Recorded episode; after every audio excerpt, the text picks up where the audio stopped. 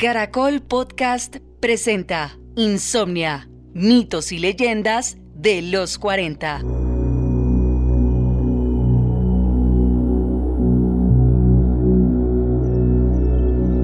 Y a partir de allí tendríamos unas misiones en unos universos que están en proceso de creación.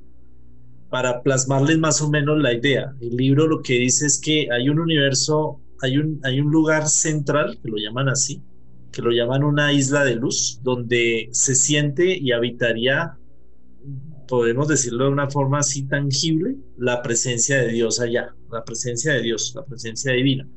Y alrededor de esta unidad se creó otro universo que es perfecto, y alrededor de ese universo perfecto se creó, eh, se creó otro anillo con siete creaciones superuniversales, así la llaman. Y en una de esas estamos nosotros, en uno de los universos chiquitos de esa superuniversalidad. Pero adicional a esto hay otros anillos en proceso de creación.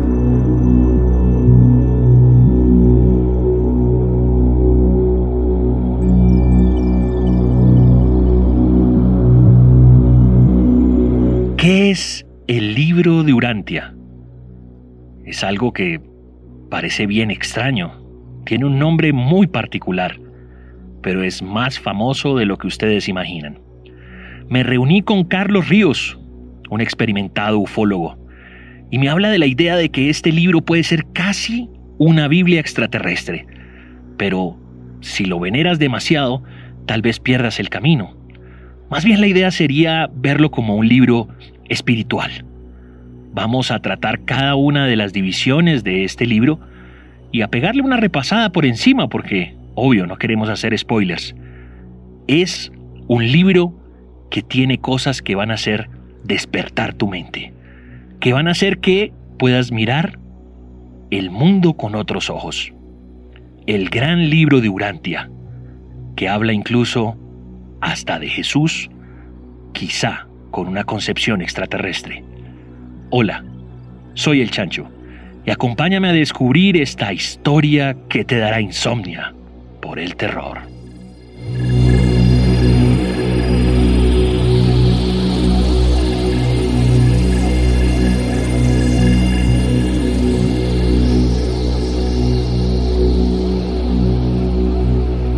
Es Insomnia, Mitos y Leyendas, el podcast. Nos encontramos con uno de los más grandes expertos del tema ovni en Colombia y además un asesor, una de las manos derechas de Sixto Paz también en este país.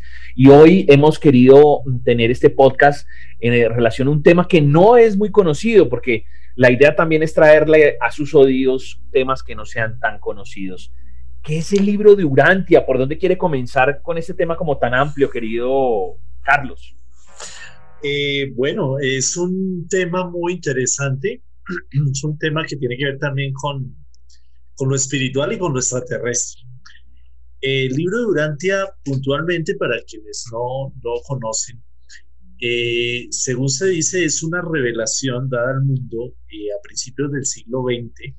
Fue recibida por unas personas en Chicago, Estados Unidos, donde, digamos, se plasma una serie de informaciones eh, relativas al universo, relativas a la organización universal, tanto a nivel físico como también a nivel de jerarquías espirituales, y que apunta, digamos, finalmente a la historia del planeta Tierra.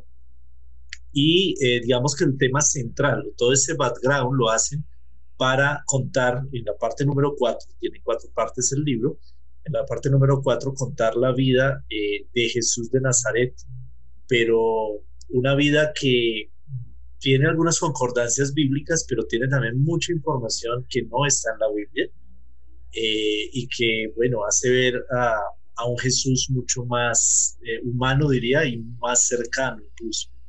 Y el libro Durantia ha sido una de las fuentes principales para la eh, para los libros de Caballo de Troya de JJ Benítez. O sea, forma parte de las fuentes que él consultó para escribir esta saga.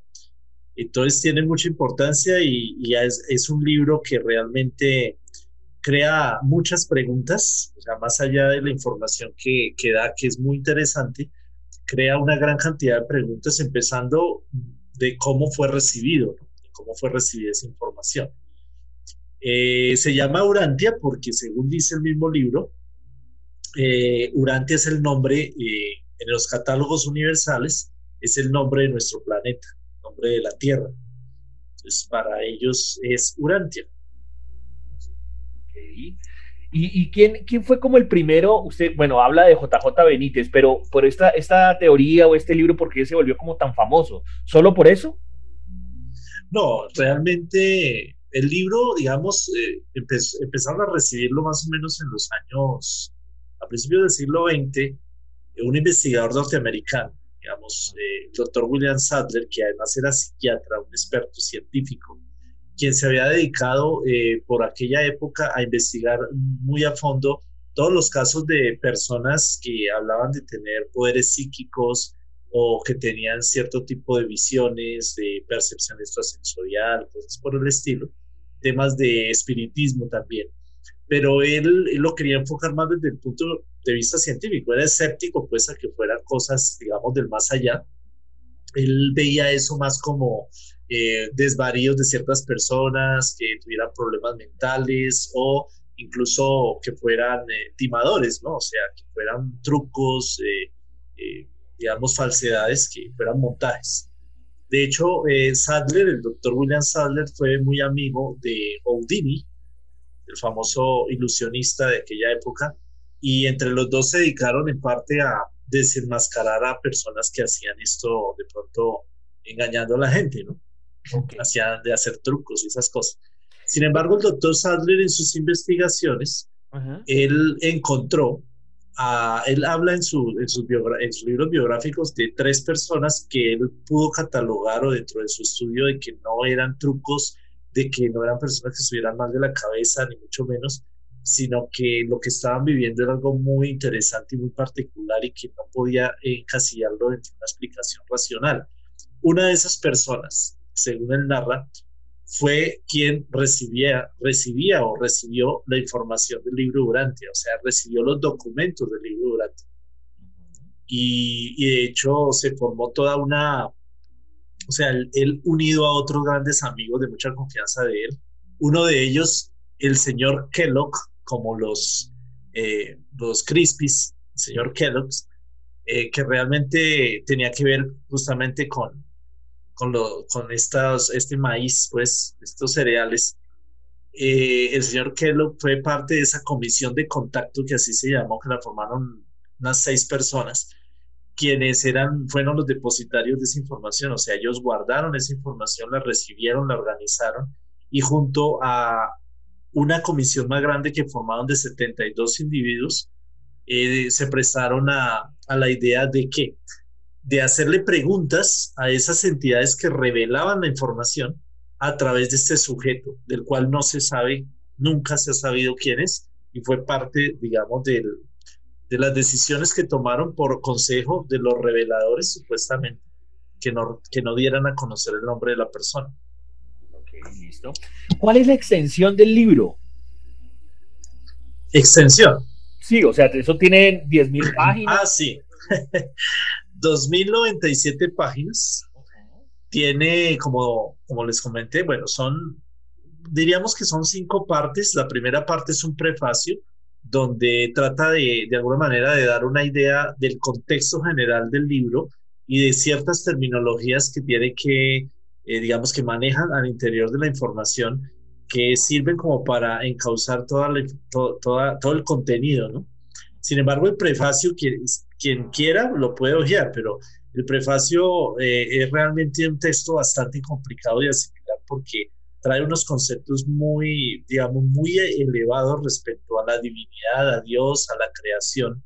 Y hay momentos en los que uno tiende a perderse, no porque la información no sea coherente, sino más bien porque los conceptos que maneja llegan a veces a rebasarte un poco. Eh, está la primera parte y, y hay otras cuatro partes. La, la siguiente sería la primera, prefacio es una, la siguiente sería la primera parte, habla de la organización universal, de cómo fue, cómo la creación en general.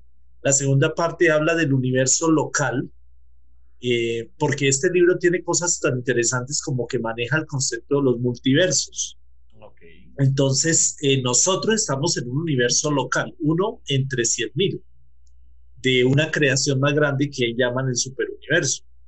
Entonces, eh, cada superuniverso tiene 100.000 universos chiquitos, nosotros estamos en uno de esos universos más pequeños y esa es la segunda parte, trata de ese universo más pequeño y de la organización y de los seres que habitan este universo. La tercera parte es la historia de Urantia, la historia del planeta Tierra desde que se formó a nivel, digamos, físico, como de todo el tema de la vida, todo el tema de, digamos, de los animales que habitaron el planeta hasta llegar a la raza humana, cómo se formó la raza humana, etcétera. Y la última parte, la cuarta, es la historia de Jesús de Nazaret, que en últimas es el objetivo que perseguían estos seres que revelaron la información, porque según se cuenta, hay un documento que se llama La historia de los documentos de Urantia, eh, que fue escrito por uno de los eh, hijos de una de las personas que formaron la comisión de contacto, y él cuenta cómo eh, la interés de los seres que solicitaron revelar eso al mundo era contar una historia eh, o una biografía de Jesús de Nazaret supuestamente verdadera y acorde a, a la época, o sea, dando información que fuera más acorde también para nuestra época en cuanto a, a darnos una visión más amplia, no solo de la persona de Jesús, sino realmente de su mensaje y la misión que traía. Entonces, eh, ese es el contexto o esa es la idea, pero los reveladores decidieron las jerarquías espirituales más altas que para que la gente pudiera entender mejor la parte cuarta de Jesús y su misión, tendría que tener un bagaje previo y en ese bagaje involucra las otras tres partes que realmente son, sobre todo en lo personal, a mí me, me han desbordado. La primera y la segunda son maravillosas. Bueno, pues hablemos a título personal, pues tampoco, es como para hacerle spoiler a, la gente si se lo quiere leer o quiere investigar, porque eso más que leerlo es como eh, eh, eh, en el, pues haciendo una comparación ahí con el tema de la Biblia o otro tipo de, libros, cada cual va a interpretar o cada cual va a asumir una serie de posiciones frente al libro. Pero por eso digo, ah, puede ser incómodo para algunos, pero pues usted que es el directamente implicado acá en el podcast y me toca preguntarle, ¿Cuál es su posición sobre el libro? O sea, ¿usted qué podría decir? Si supongamos usted le quiere enseñar a las personas sobre el libro de, Urantia, ¿cómo lo editorializaría? Sí, el libro de Urantia es, pues según lo indican ahí, es una revelación. Yo creo que sí es una información que proviene de fuentes espirituales muy avanzadas, muy altas, donde se transmite de alguna manera eh, el derrotero de la creación en la cual estamos el sentido del por qué estamos aquí y la meta para la cual eh, estamos, digamos, avanzando, hacia la cual avanzamos de una u otra manera. Es decir, el libro nos habla eh, que nosotros somos evidentemente seres espirituales que vivimos este tipo de, de procesos buscando reencontrarnos con quién, con una fracción divina que habita en nosotros, que el libro la llama el ajustador del pensamiento, y que en últimas eh, es la que nos puede llevar, si, lo, si nosotros logramos hacer, por decirlo así, esa fusión, no solo en esta vida, sino en vidas posteriores, porque el libro habla de vidas más allá, después de la muerte, solo que no habla de reencarnación, sino de vidas en otros lugares, en otros universos y planetas, pues a medida que vayamos avanzando, si logramos fusionarnos con esa parte divina en nosotros, simplemente eh, volveríamos de alguna manera al paraíso. Ellos hablan de una parte de la creación que existe, que, que es como tal un paraíso, y a partir de allí tendríamos unas misiones en unos universos que están en proceso de creación. Para plasmarles más o menos la idea, el libro lo que dice es que hay un universo, hay un, hay un lugar central, que lo llaman así, que lo llaman una isla de luz, donde se siente y habitaría podemos decirlo de una forma así tangible, la presencia de Dios allá, la presencia de Dios, la presencia divina. Y alrededor de esta unidad se creó otro universo que es perfecto, y alrededor de ese universo perfecto se creó, eh, se creó otro anillo con siete creaciones superuniversales, así la llaman. Y en una de esas estamos nosotros, en uno de los universos chiquitos de esa superuniversalidad. Pero adicional a esto hay otros anillos en proceso de creación.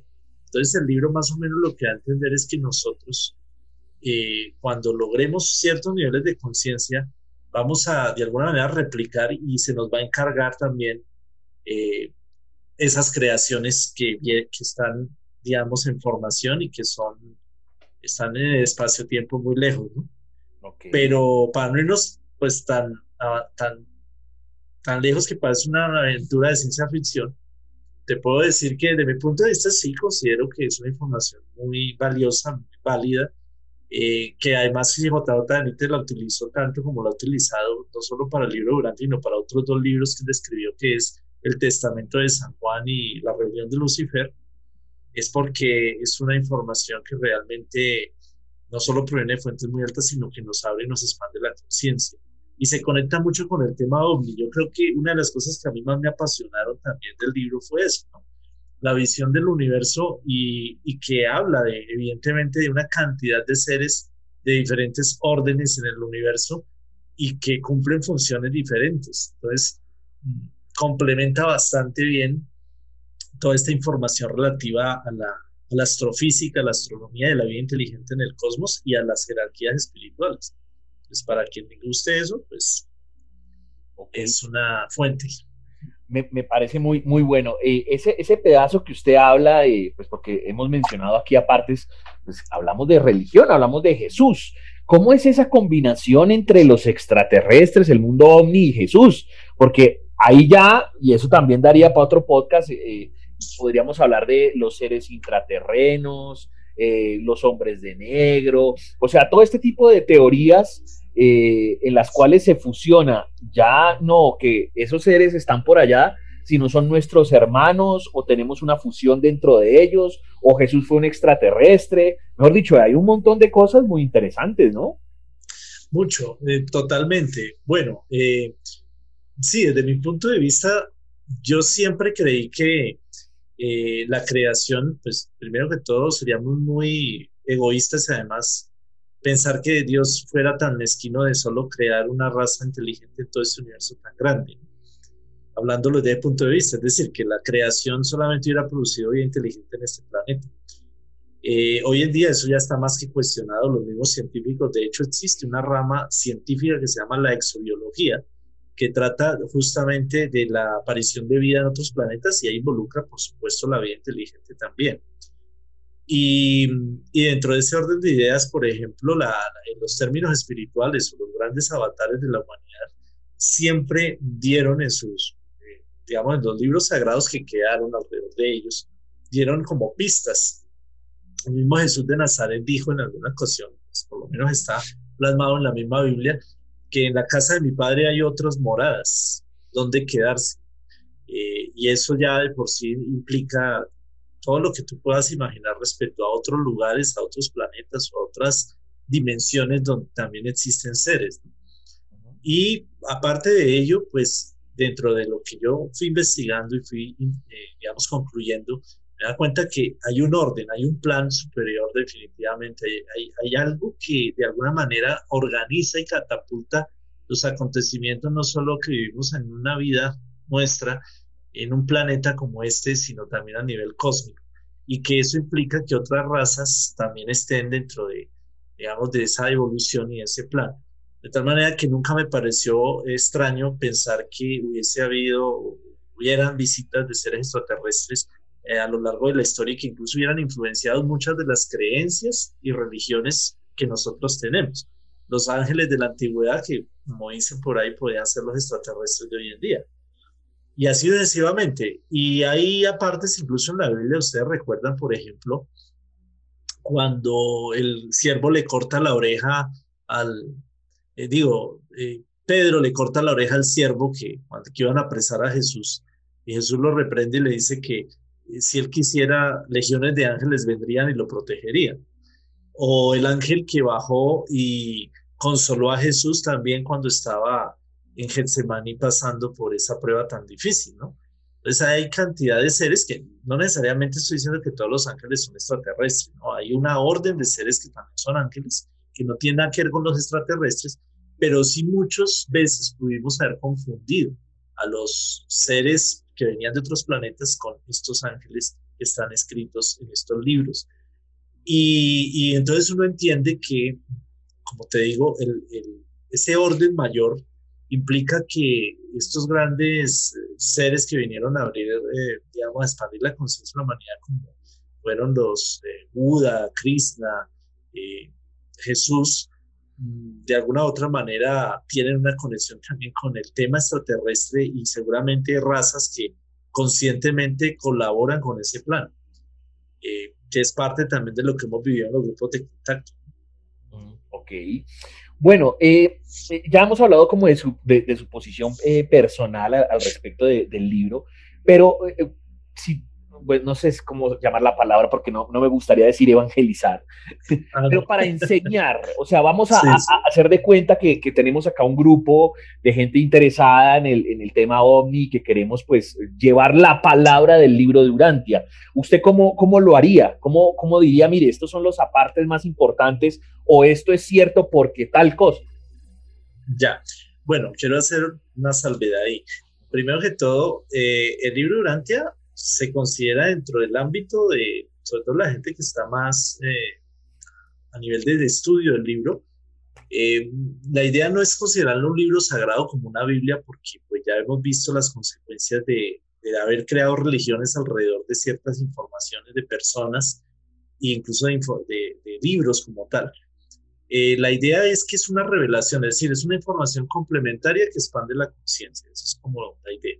Y dentro de esa expansión de conciencia, pues podemos evidentemente eh, ver partes del libro que de alguna manera concuerdan con informaciones referentes a, a otros libros sagrados también o a otros textos antiguos y a la presencia de seres que no son de este planeta. Por ejemplo, el libro habla de que en los albores de la civilización humana, por mandato de esas jerarquías superiores, descendieron al planeta 100 seres, el libro lo llaman los 100 de Caligastia, porque Caligastia era como el principal, el jefe, el nombre del jefe de todos ellos, cuya misión era venir a, civilizar aún más o ayudar a, avanzar a la civilización humana.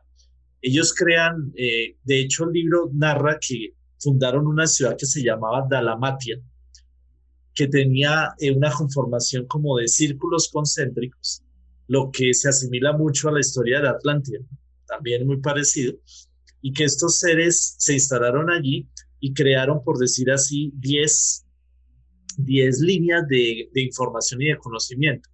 Algunas tenían que ver con metalurgia, otras tenían que ver con agricultura, otras tenían que ver con la espiritualidad, otras tenían que, y le iban enseñando a la, a la civilización humana todas estas artes eh, y, y, estas ciencias, ¿no?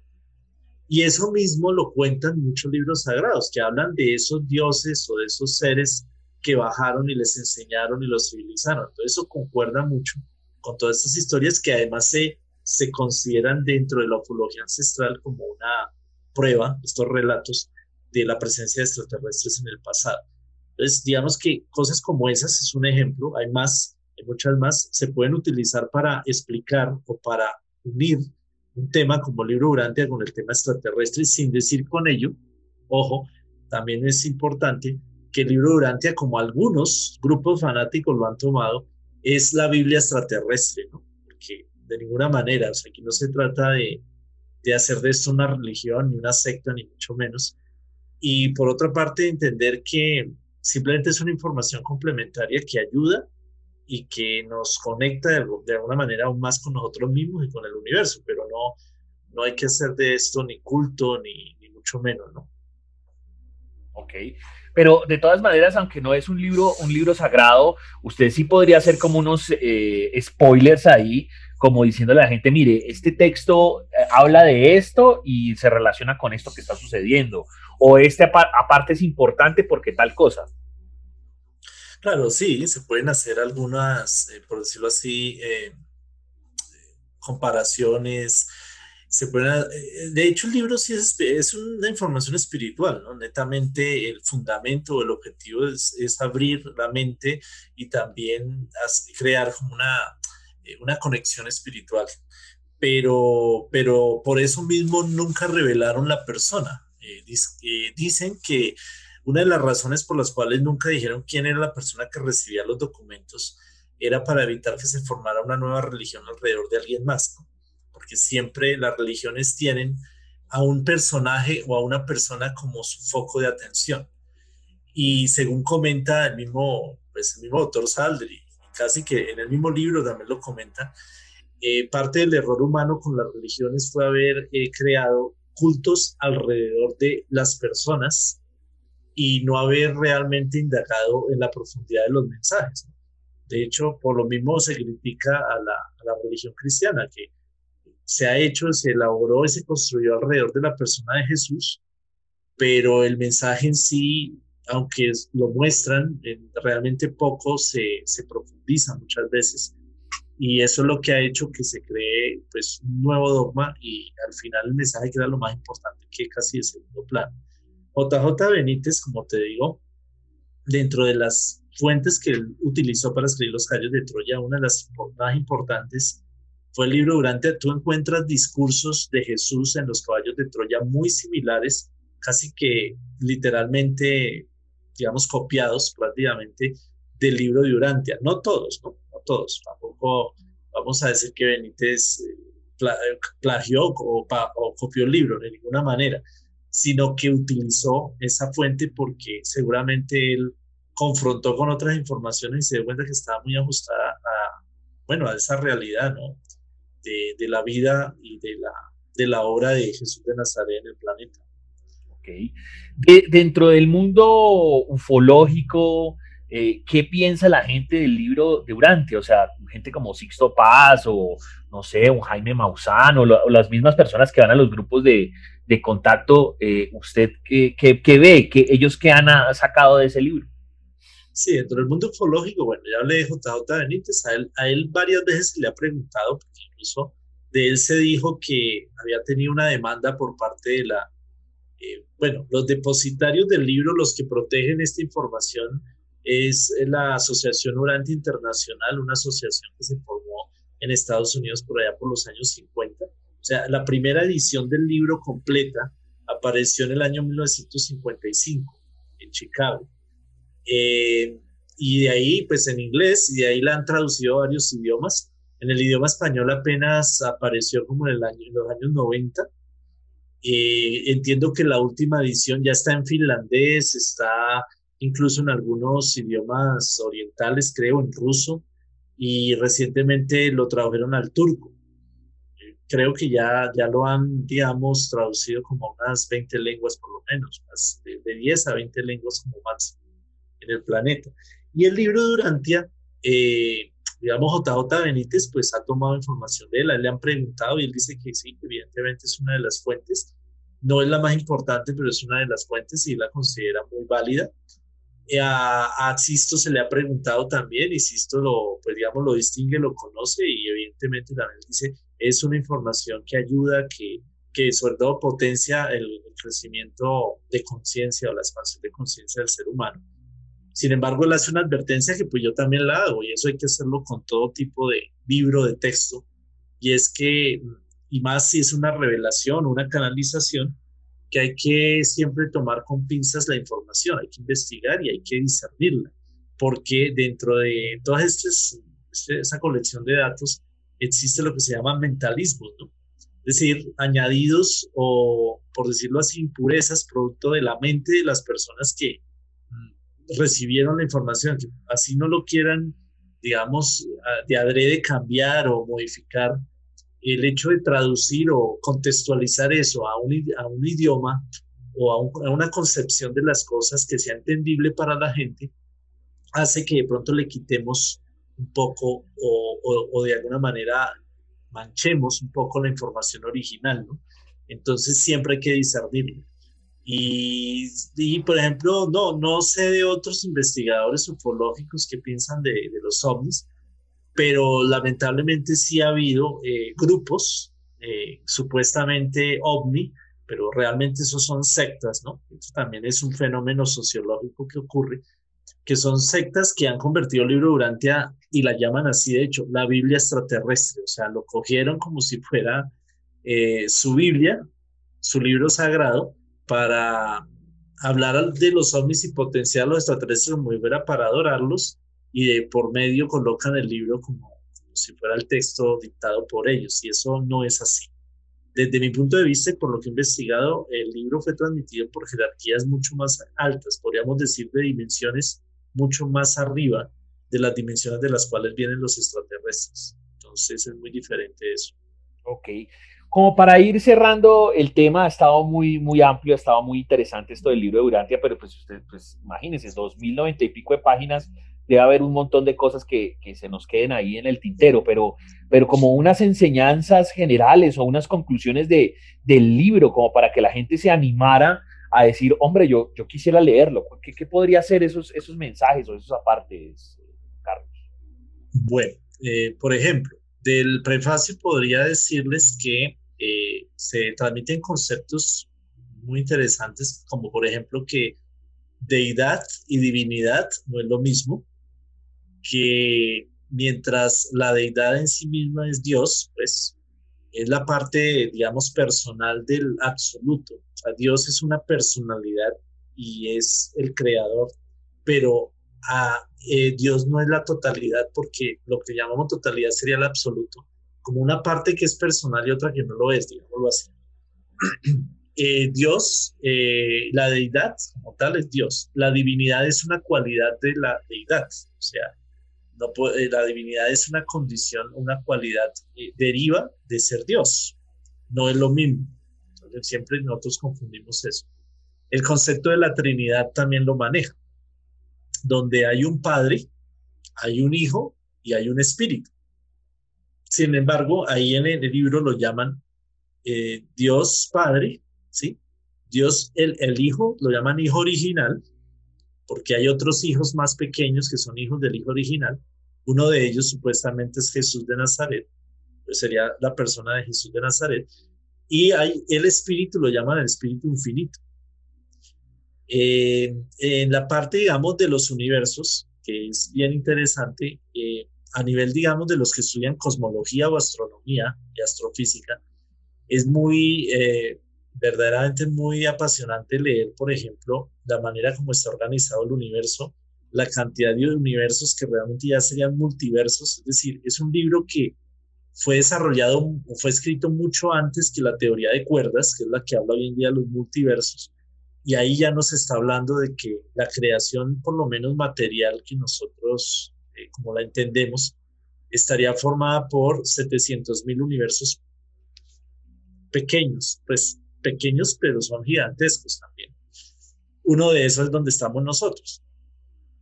Y a nivel del universo, de este universo local, pues otra de las cosas sorprendentes que dice es que cada universo chiquito tiene, por decir así, un dios. Hay un dios menor ese Dios menor es hijo del Hijo original, ¿sí? Del Hijo eterno. Pero ese Dios menor es Dios como tal, o sea, tiene las mismas cualidades que el Dios más grande. Entonces nosotros no seríamos la creación de Dios directamente, del mayor, digámoslo así, sino de uno de esos dioses locales. Sin embargo, ellos son tal cual como el Dios más grande, más o menos la, la idea que transmite el libro. ¿no? y hay una cantidad de órdenes de seres, hay una organización universal. Dice que cada sistema, o sea, cada, cada universo tiene 100 constelaciones, eh, mejor, cada, si cada universo tiene, tiene 10 sectores mayores, cada sector mayor tiene 10 sectores menores, y en cada sector menor hay entiendo 100 constelaciones. Y en cada constelación 100 sistemas de mundos donde hay vida inteligente. Y cada sistema podría llegar a contener mil planetas habitados eh, por seres inteligentes. Aquí se entiende que el sistema no están hablando de un sistema solar, evidentemente, sino de una región completa, de una galaxia, donde puede haber hasta mil planetas habitados. Entonces, dentro del, de ese contexto, el planeta Tierra, Urantia, eh, está en un sistema que según el libro lo llaman Satania, y ahí van a entender, hoy se entiende un poquito por qué Satanás, ¿no? O sea, hay también todo un rollo con relación a eso. Habla, por ejemplo, de la rebelión de Lucifer, habla de la rebelión cósmica, de por qué a nosotros nos pusieron en cuarentena, que es un concepto que también maneja Sistopas.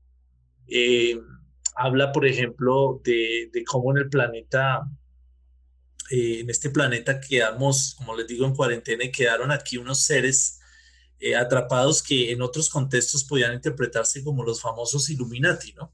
Los que están trabajando en lo oculto desde la sombra para procurar que la humanidad no avance.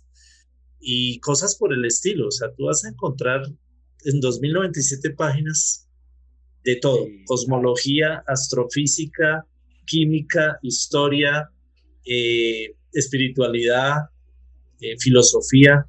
Qué, qué, cosa tan interesante. Pues Carlitos, regálenos antes de terminar el podcast unos eh, métodos de contacto, algo donde lo puedan ubicar a usted. ¿Dónde serían? Sí, me pueden ubicar para que estén al tanto de talleres, conferencias, etcétera, de diversas actividades que hacemos al WhatsApp 315-310-4088, 315-310-4088 o en la fanpage de, que es arroba luz y vida 333, arroba luz y vida 333, o en Instagram arroba luz y vida UFO 333, arroba luz y vida UFO 333. Ahí podrán eh, ponerse en contacto con, conmigo y saber pues, de las actividades y eventos que hacemos. Bueno, esto fue otro podcast de Insomnia, mitos y leyendas.